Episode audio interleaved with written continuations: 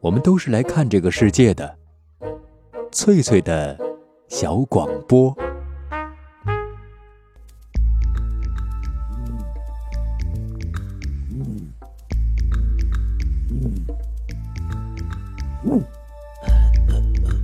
寻访华夏文明，感受自然美景，探索过去的足迹，唱响未来的星空。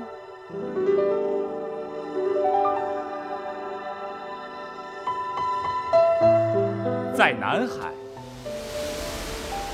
在兴安岭，在富庶的苏州城，一瞬间跨越万水千山，神州任我行。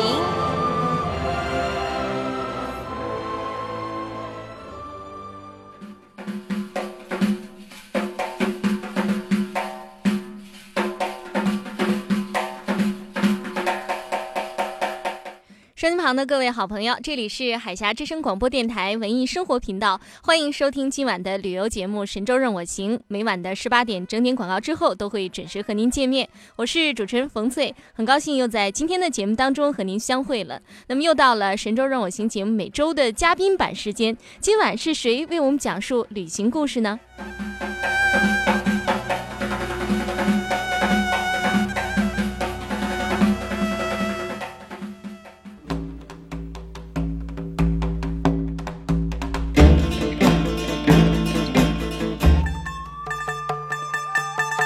在城市钢筋水泥的丛林里，他们普通而平凡；在大自然崇山峻岭的怀抱中，他们神奇而勇敢。这是一群真正的旅行者，他们风餐露宿，笑傲江湖；这是一群无畏的探险者，他们爬山涉水，永不疲倦。道路的不断延伸是他们执着的信念，前途的不可预知是他们快乐的本源。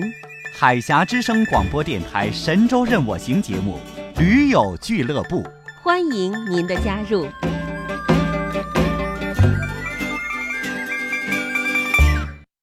河边杨柳梢，知了声声叫，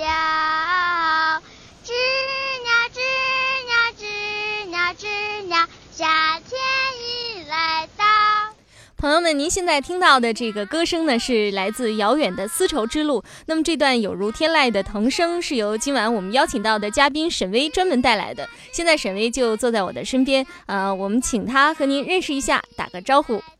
呃，各位朋友，大家晚，呃，大家下午好，很高兴能在能在这个时间段与大家见面。嗯、很小的时候我就想骑着自行车一个人重走丝绸之路，终于有机会实现了。然后嗯今天我就把我的这些在路上所所所见所闻与大家一起分享。嗯沈巍，你现在是福州日报的一个摄影记者，啊，对嗯，刚刚走上工作岗位，对，吗？没错。嗯那我们在今天邀请沈巍做客《神州任我行》节目是有特别原因的哈，你能不能告诉大家，这在一年前的今天，嗯你是在哪里？呃，一年前的今天，也就上一年的今天的早上，我就刚到西安，因为丝绸之路的起点在西安，我就嗯想我的计划，呃，就马上就要开始了。也就是嗯说，呃，上营的这个时候，我想应该已经在打点行装，准备上路了。啊那么一年前的今天，你是准备就是在丝绸之路的这个起点上，准备马上就要出发了哈，嗯刚好是一周年。对，嗯，呃，在汉唐时代，这个陕西是全国的中心哈。那长安城啊，也就是今天的西安，是当时闻名遐迩的大都城，也是一个文化交流的中心，而且是一个商业贸易的集散地。那当时中国的丝绸就深得中西亚和欧洲人的喜爱。汉朝的时候，张骞就出使西域了嘛。对，那逐渐就形成了东起长安，往西越过帕米尔，经中亚、西亚到地中海沿岸的这样一条中外交通的要道。因为当时是主要运用来啊贩运中国的丝绸，嗯所以就被叫做丝绸之路了。那你选择要用这个骑自行车的方式重走丝路，那当时还是在上大学的时候。对对，然后就在我毕业那一年，我就想这个，因为这个愿望特别久了，我就特别嗯想在学生时代把它完成了，所以说，嗯、我就选择在毕业的这一年把这个骑自行车重走丝路这个计划嗯做完。我想你产生就是重走思路的方法，呃，嗯重走思路的这种想法哈，并不是就是说你到大学毕业那一年才有的，对对，应该是有一个很长的酝酿过程吧？你怎么样会有这样的想法？嗯、其实促成我这次丝路之行，我想有两个两个契机。嗯第一个，很早以前我在初中的时候，嗯，那个时候我就嗯特别喜欢三毛的书，特别喜欢余春顺，嗯然后我就对出去玩就特别感兴趣。然后终于有一天，呃，西安交大和上海复旦大学，他们嗯一共有十几个学生。一起骑自行车从上海一直到敦煌，嗯，所以说呢，我就想有一天我要完成这个心愿。嗯然后上大学以后，大一年，当时我们嗯、呃有个车队叫南强骑行队组织了一个活动，叫做嗯嗯、呃挺进可可西里为藏羚羊保护做宣传。嗯当时我们也是打算全程骑自行车，然后后来因为一些原因吧，所以这个车队解散了，所以我觉得特别遗憾。嗯然后就这两点促成了最后我的丝路之行。嗯，那现在的交通和汉唐时代比起来，不知道发达多少倍哈。比如说我们走丝路哈，去体会一下当时的那种啊丝路的嗯古老的文明哈，有很多种方式。比如说我们可以坐火车去，对，我们可以坐大巴、坐汽车去哈。那你为什么用这个骑自行车这样的一种方式来实现你的这个丝路的梦想呢？嗯，正因为刚才我说的这两点契机，所以这个形成我现在骑自行车嗯。重重走丝路这个想法就特别久，所以嗯。骑自行车其实是很自然而然一个想法。然后因为我特别喜欢骑自行车，是因为它非常贴近路面，嗯，我在路上非常陶醉于那种车轮与路面摩擦，嗯。然后发出那种沙沙的声音，然后四周空无一人的感觉。然后因为这种会提供你一个心里很大、很很优异的一个空间，嗯，所以我就特别喜欢这种状态。嗯，丝绸之路是这个从西安出发的，那一直要骑自行车骑行。那你是把这车费都省下了，车费是省了，但是你路上你肯定要吃饭吧？对对你要住宿哈、当时还是一个大学生哈、不挣钱，是不是经费有点让你为难了？嗯、经费在走之前是很头痛的一个问题。然后当时因为我嗯跑一些赞助吧，嗯。但是在出呃在距离我前三个出发前的三个星期，嗯，呃赞助催了，哦，所以特别遗憾很大的对。这个然后不方便哈，对不方便，然后特别压力也特别大，因为嗯。想。因为计划已经成型了，我必须要走，嗯，嗯，所以当时好几个好朋友，他们分别每人借了我一千块钱，然后我就凑了这么一小笔钱，然后就出发了。当然，在我走之前，我还得到了一些老板的帮助，比如说嗯呃小峰叔啦，当时嗯还有厦门一个冲货地图冲货店老板，他们也都特别支持我的活动，所以说他们当时也在也尽他们的全力帮助了我，所以我也特别感谢他们。嗯，让你的这个嗯丝路之行终于有经费的支持哈。对对。对嗯，丝绸之路是从西安向西哈，嗯。那甘在甘肃境内有两条，一条是经平凉、靖远到武威，一条是经天水、陇西、兰州到武威。然后在武威这儿两条路合并，沿河西走廊经张掖啊嘉峪关到敦煌，然后再往西一条是出阳关，嗯。一条是出玉门关，分两路进新疆。那唐代的丝绸之路，它是在天山以北，从吉木萨尔西行，经昌吉金河到伊宁啊，一直进入吉尔吉斯斯坦，这是当时中国通向西方国家的一个主要的通道。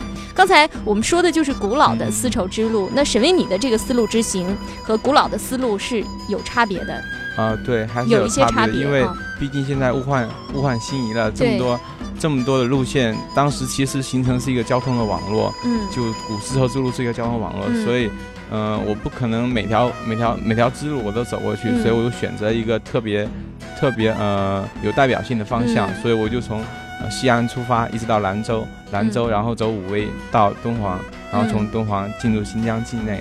嗯，这样的哈，你都经过了哪些地方？我看你这儿有一个你自己的这个路线图哈，对对对，嗯。呃，我从西安出发，然后嗯就到了宝鸡，嗯。到天水，然后翻过了呃就呃，然后接下来就到兰州，然后翻过乌绍岭到武威，然后沿着这个河西走廊一直到嘉峪关，嗯。然后出了嘉峪关又过了三百多公里就到敦煌，嗯，然后从敦煌嗯、过了星星峡，这据说有狼的一个地方，嗯。然后就到了哈密，嗯。哈密是呃盛产哈哈密瓜的一个故乡，然后再翻过天山就到乌鲁木齐，嗯然后从乌鲁木齐一直沿着北呃北线一直走到了这个阿拉山口，就是嗯丝绸之路从这边出境，就是出中国的国境，出中国的国境，嗯，对，没错，嗯整个的行程是有多少公里？嗯、行程一共有三千六百公里，对，我看你穿了一个灰色的 T 恤衫 哈，对上面写着什么 单单季走丝路是吧？。对对对，然后全程三千多公里。对对对嗯那你一天要骑多少呢？呃一天如果平均下来嗯。应该有一百二十公里这样，一百二十公里哈，我算了一下，就是从福州到厦门刚好是三百公里左右。也就是说，你每天要骑三分之一个从福州到厦门这么远，对对，嗯，其实有时候还更远，因为更远，嗯。因为有时候两个点之间没有休息休息的地方，所以嗯，你只好往前骑去找一个休息的地方哈，嗯，对。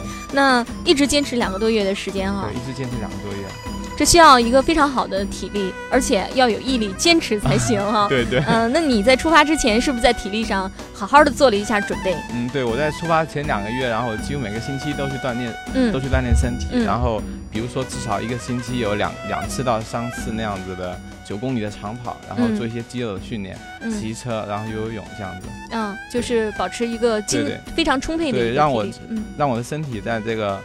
呃，前两个月就进入这种运动状态，嗯。所以我就上路的时候我就特别轻松，因为我当时出去还带了好多东西，对呀。将，近有六七十斤重的东西，我嗯。将近拖一个小女孩子上路，对，特别重，嗯，所以我想出去之前，我一定要把这个体力，困难要估计的稍大一些。啊对对对。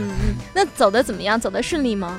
嗯，应该说，出了兰州以后挺顺利的，然后嗯。从西安到兰州这一段，因为我当时以为这段八百里秦川特别好走，没嗯想到我在路上碰到这个秦岭的余脉，所以经常，比如说上山要上对坡儿哈。对，比如说我嗯原计划今天晚上。呃，今天下午就剩下六十公里了，然后嗯没想到骑到第四十公里的时候，突然间有一个山头，哎呦，我就要翻翻嗯翻翻过去，嗯哎呀，特别特别辛苦对对，特别辛苦，嗯对，开始的这一段路走的挺艰难的哈。嗯嗯因为开始的时候车况也不太好，哦那车况一直没有进入最好的一个状态，然后到兰州的时候找了两个师傅，就把车调了一下。哦，嗯你当时骑了一辆什么样的车呀？嗯，阿米尼的山地车，哦，一辆山地车。对对对啊那你的东西都是装在后面。对，后面有两两个包，然后嗯左边是背着帐篷睡袋，然后右边是那个衣服还有胶卷，嗯，然后上面有一个主包放着一个小药箱，还有小维修工具。嗯还有，一你自己要处理一些就是路上遇到的一些呃车况的一些问题哈，对我最怕那个坏了，嗯，我最怕那个晚上的时候，比如说嗯马上到目的地了，然后爆胎。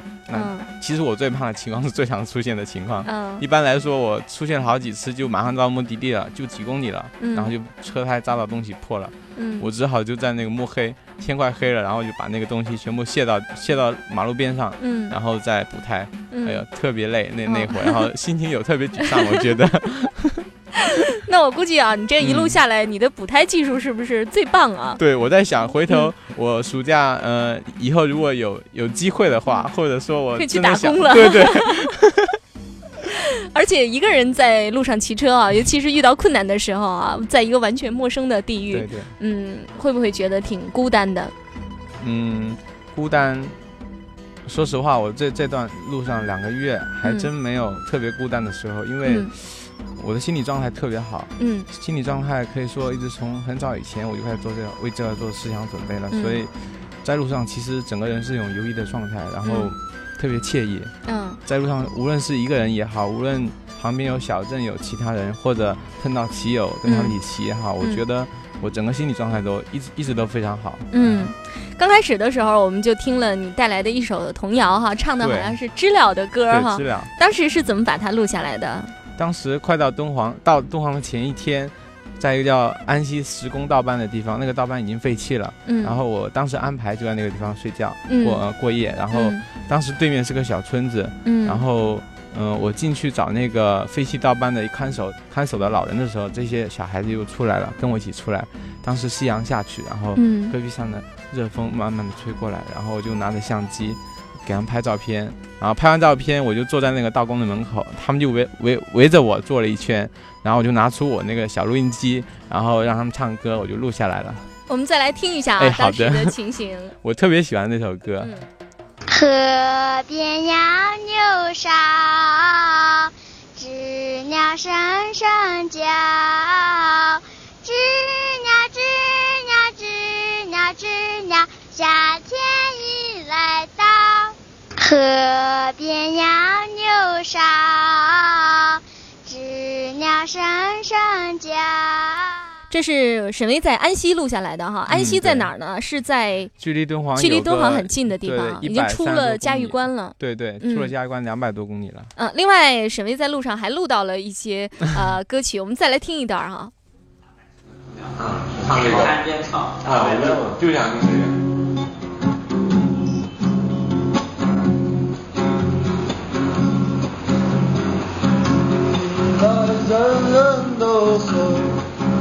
台湾真是好地方。唱可以啊，不是，后面歌词他不知道。这节奏感好，对？啊，节奏感可以，那你就来个你拿走的。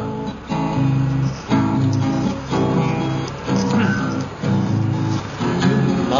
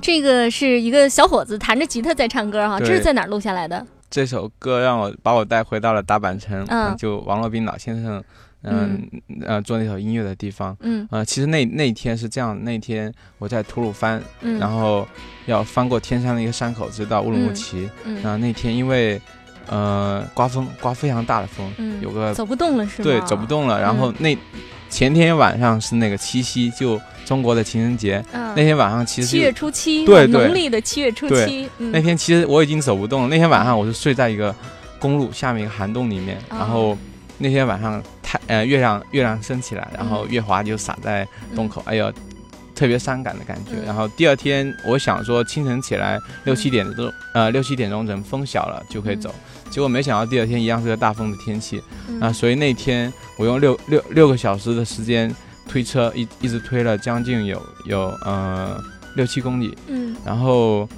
嗯，呃，这时候我碰到一个收费站，然后收费站里面有个小饮食店，我在里面把午饭给吃了。嗯然后，老板老板估计，呃，他看我这样子风风尘仆仆的，然后满脸几乎都是污垢的样子，嗯所以他就想说。呃，他就问我说你要去哪里？我就说我从哪里来，现在要到哪里去。嗯他说这样子吧，我今天车正好去打板城，我就带你一段，嗯然后过了这个风口子你再骑。嗯然后我就考虑了一下，我就想可以。嗯然后那天我就搭着他的车一直到大阪城，嗯嗯，然后我就又早，嗯、那天是下午到大阪城，然后本来我就想继续骑，后来那天实在因为前一天体力透支了嘛，我就想，要不今天晚上就在那边休息吧，嗯然后就找了个小面馆去里面吃面，然后。刚才唱歌的这个就是小面馆的老板，哦。然后当时我们一聊，我就哦想，哎呦特别投机，我想晚上我就住在这边了，啊然后就你在跟他聊天儿对对。他还把吉他拿出来了，对对对。欢迎远方的朋友。我就刚才唱的好像嗯是一首那个骏马奔驰保边疆的歌，对对对。嗯，老板好像也很年轻，挺年轻的，嗯，他开面馆儿，对，开着小面馆，然后旁、旁边有一个另外一个小店，嗯。是那个卖烤羊肉的店。嗯。然后他们知道我过来以后，嗯。就大家一起都围拢过来了，包括当时，嗯、电电视台的一个摄影记者，也是嗯。正好路过那边，嗯。然后就一起过来跟我聊天，请我喝啤酒，啊，然后晚上还拉我到他宿舍里面去去嗯。过夜。哎呀嗯，然后感觉就特别在异乡吧，你嗯受到这种款待，对对对对，朋友你会特别嗯感动，嗯，真的是这样的。好的，那么节目进行到这儿呢，我们稍微休息一下啊。那一年前的今天，有一个年仅二十岁的年轻人和他心爱的自行车踏上了漫漫的丝路之旅。到底是什么使他钟爱西北的土地？戈壁与绿洲在他的心底留下了什么样的印记？稍后欢迎朋友们继续收听海峡之声广播电台文艺生活频道的《神州任我行》节目嘉宾版，我们一同分享沈巍的自行车之旅。大半城的石路应有平啊。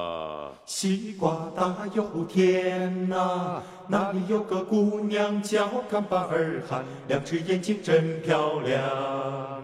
你要想嫁人，不要嫁给别人，你一定要嫁给我。你要嫁给我，带着你的，带着你的，带着你的妹妹，带着你的嫁妆，赶着那马车来，耶！你要想嫁人，不要嫁给别人，你一定要嫁给我。你要嫁给我带着你的，带着你的，带着你的妹妹，带着你的嫁妆，赶着那马车来。耶！巴拉巴拉，大半城的石路应有平啊，西瓜大又甜呐、那里有位姑娘叫康巴尔汗，两只眼睛真漂亮，真漂亮。两只眼睛真漂亮。你要想嫁人，不要嫁给别人，你一定要嫁给我。嫁给我带着你的妹妹，带着你的嫁妆，赶着那马车，赶着马车来！你要想嫁人，不要嫁给别人，你一定要嫁给我。嫁给我带着你的妹妹，带着你的嫁妆，赶着那马车，赶着马车来！你要想嫁人，不要嫁给别人，你一定要嫁给我。带着你的妹妹，带着你的嫁妆，嘿赶着那马车来呀！赶着那马车来呀！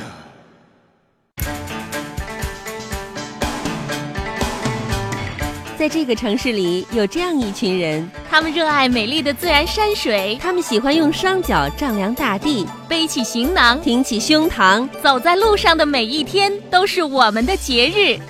海峡之声广播电台《神州任我行》节目，讲述我们自己的旅行故事。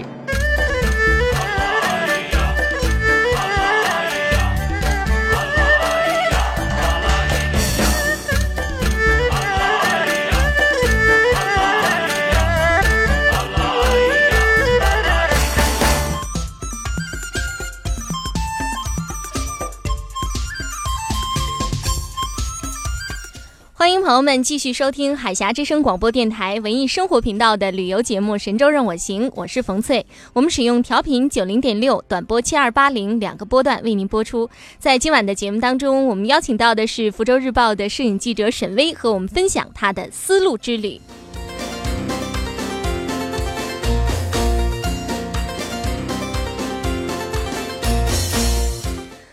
嗯，古老的丝绸之路不仅在历史上是促进了东西方经济文化上的交流，而且沿途有许多非常珍贵的文化遗迹哈，比如说西安的兵马俑啊，啊天水的这个麦积山，还有西宁的塔尔寺啊，武威的大云寺啊，还有嘉峪关的黑山石刻啊，敦煌的莫高窟等等。那唐朝的诗人，嗯呃，写过很多的那种边塞诗歌啊，很多都是描写丝路上的景观。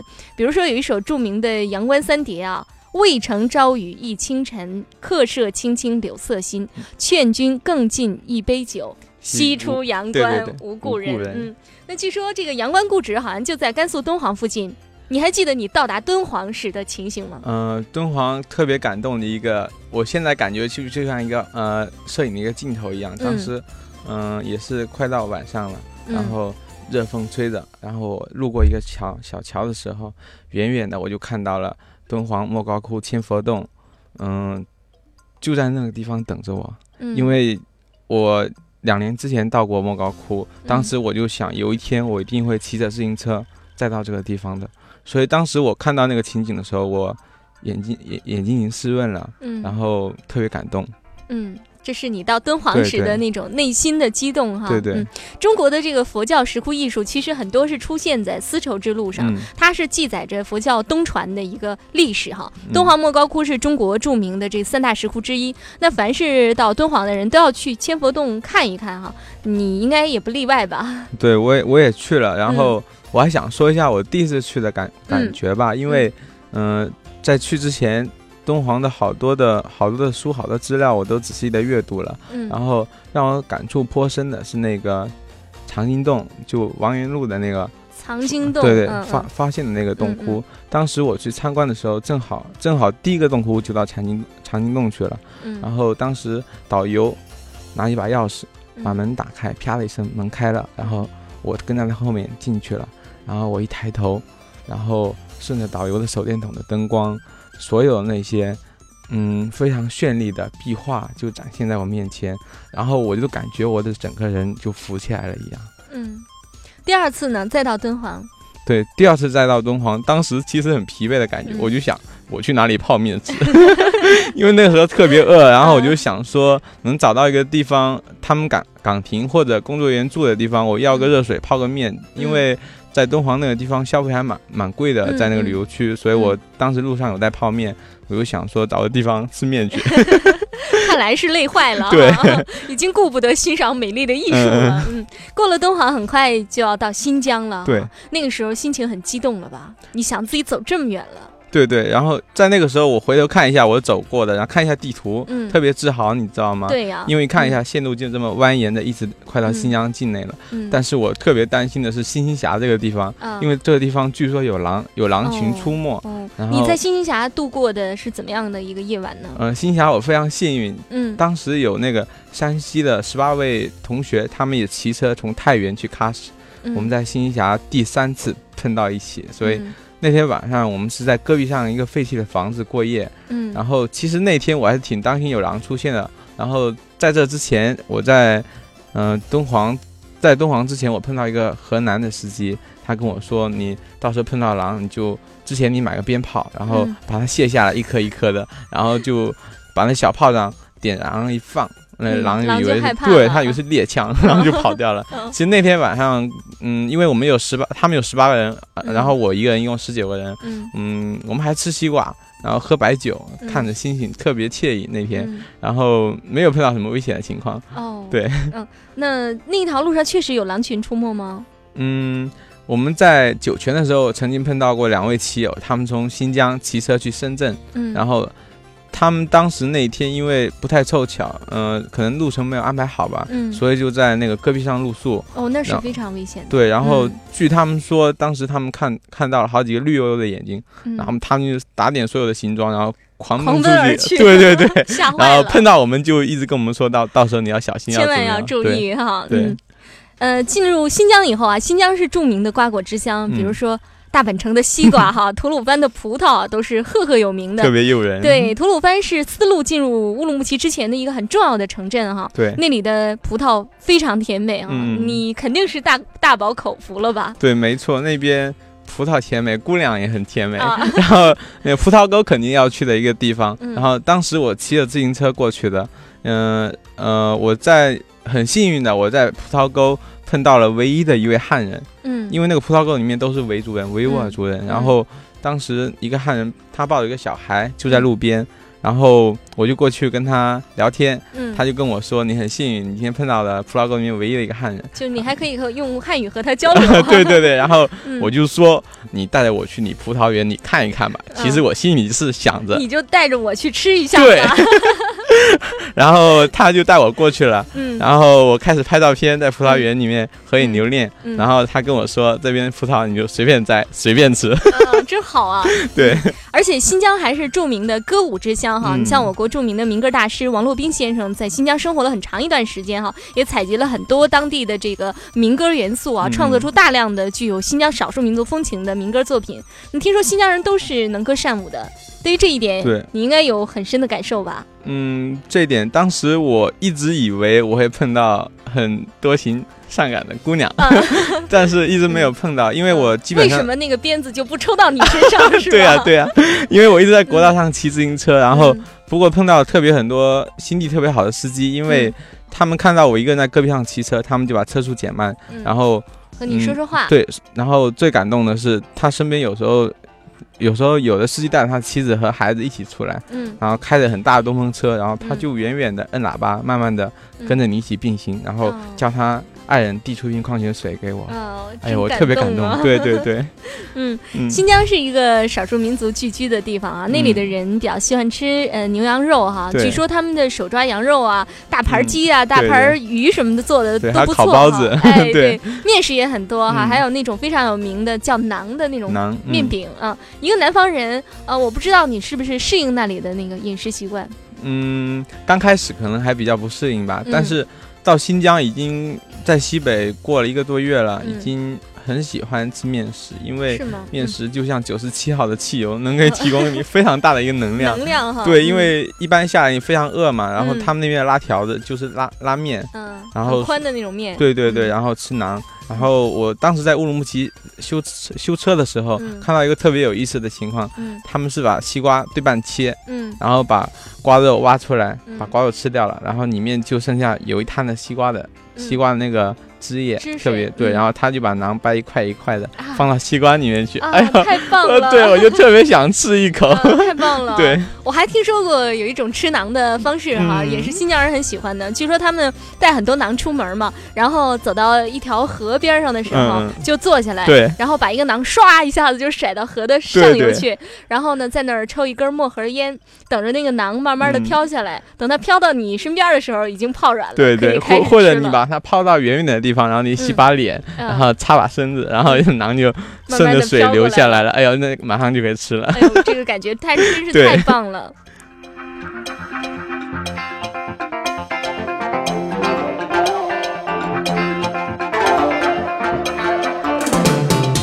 收音旁的各位好朋友，这里是海峡之声广播电台文艺生活频道。您现在正在收听的是旅游节目《神州任我行》，我是冯翠。坐在我旁边的是今晚专门请到的嘉宾沈威，要和大家分享的就是他的丝路自行车之旅。嗯，我想知道你整个旅程结束的时候是在伊犁，是吧？伊犁对，嗯，当时是用什么方式庆祝你的旅程圆满结束？有没有暴饮嗯什么伊犁特区啊，然后呃嚎啕大哭啊？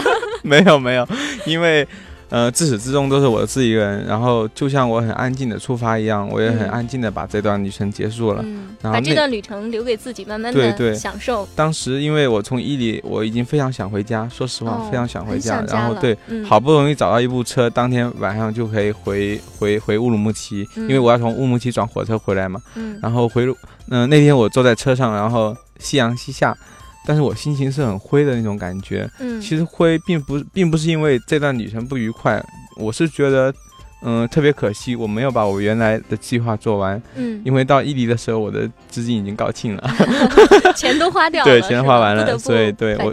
其实我是很希望能一直骑到喀什，原来我嗯计划的终点。嗯那所以说心情有点灰，嗯但是其实我觉得灰的后面总透着那么一点点闪光的地方，嗯嗯，所以心情还蛮复杂的。但是其实整个心情状态是很恬静的那种感觉，嗯然后嗯就伴着夕阳躺在大巴上面，然后慢慢的回来了。嗯，我觉得你嗯确实是一个喜欢拍照片的这样的一嗯个男孩子啊，所以你在形容形容你的心情的时候，嗯你喜欢用颜色来 形容对，或许吧。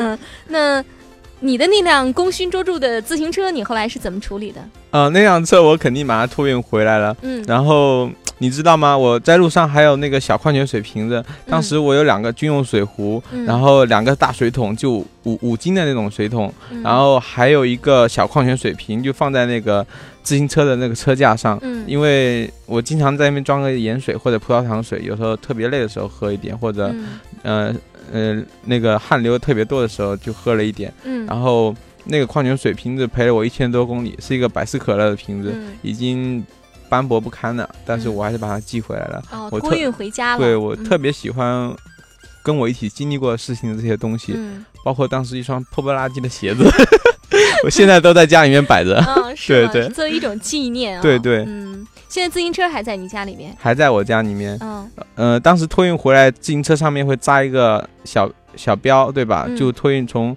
从乌鲁木齐托运回漳州，然后那个小标我都舍不得把它拆掉，哦，现在一直放在那边，特别自豪。嗯，嗯经过这样的一次自行车之旅的洗礼，嗯你觉得嗯你最大的收获是什么呢？嗯，最大的收获其实很完完全全是这个，嗯、这个旅程的本身。因为对嗯我来说，嗯、我想一个人生嗯活在这么长的一段时间里面，几十年，能能有这样的一次经历，如果嗯你不是一个纯粹的旅行家来说，嗯。非常难得。是，然后有这么长的一段空白，能让你去思考一些问题，嗯，然后思考你的人生，思思考你的未来。嗯。我觉得非常难得，所以，嗯，这段这段两个月积淀下来的是这些这些非常好的回忆嗯。带给我的，我想，嗯，或许或许是我这辈子下辈子如果有下下辈子还都还能回味的一个东西。嗯。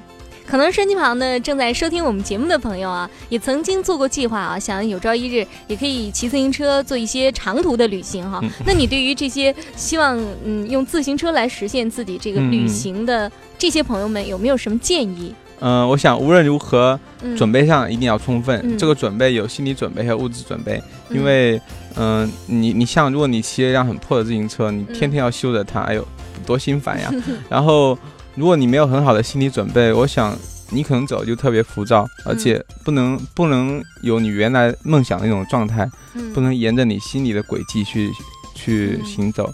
所以，我想走之前，你应该对你走的路程有个了解。嗯然后对你为什么要这样走，你走的目的，甚至你走了以后，嗯，回来能带给你自己什么东西，我觉得应该有个预先的一个想法。嗯，我想这样子走的会更从容一些。嗯当然了，你一定会补胎，要不然让爆胎很难受的。呃，是不是还要学一下修自行车的这个基本的技术啊？对，当时在路上还还有人向我借修车工具，你知道吗？是吗？是一个那个汽车坏在会坏在路边了，然后汽车向你借修车工具，对对，特特别好玩。然后那那那回他们几个师傅就围在那边，我就凑过去问他，呃是怎么回事？嗯，他他说我们我们这边那个呃那个胎扎破了，然后嗯他要等那救援车来，我还很高兴跟他说我有补胎的。他说你拿过来看一下，我就给他看一下，他说哦那你拿回去吧，不能用，特别有意思。呃，今晚的这个节目当中哈，我觉得我我和沈巍交流的还是相当愉快的，嗯而且我听了你的故事啊，也觉得呃对我来说也是一种新的收获。每一次请新的朋友们来听他们的旅行故事，对我来说都是嗯一种很难得的一种经历哈。今晚的神州任我行节目到这儿就要结束了，非常感谢沈巍来到我们的直播间给我们讲述他的旅行故事，我们也用一种很特别的方式啊纪念你这次难忘的旅程。同时表达我们对充满文化光芒的丝绸之路的一份深深的敬意。祝收音旁的各位好朋友一路平安，我们下次节目时间再会。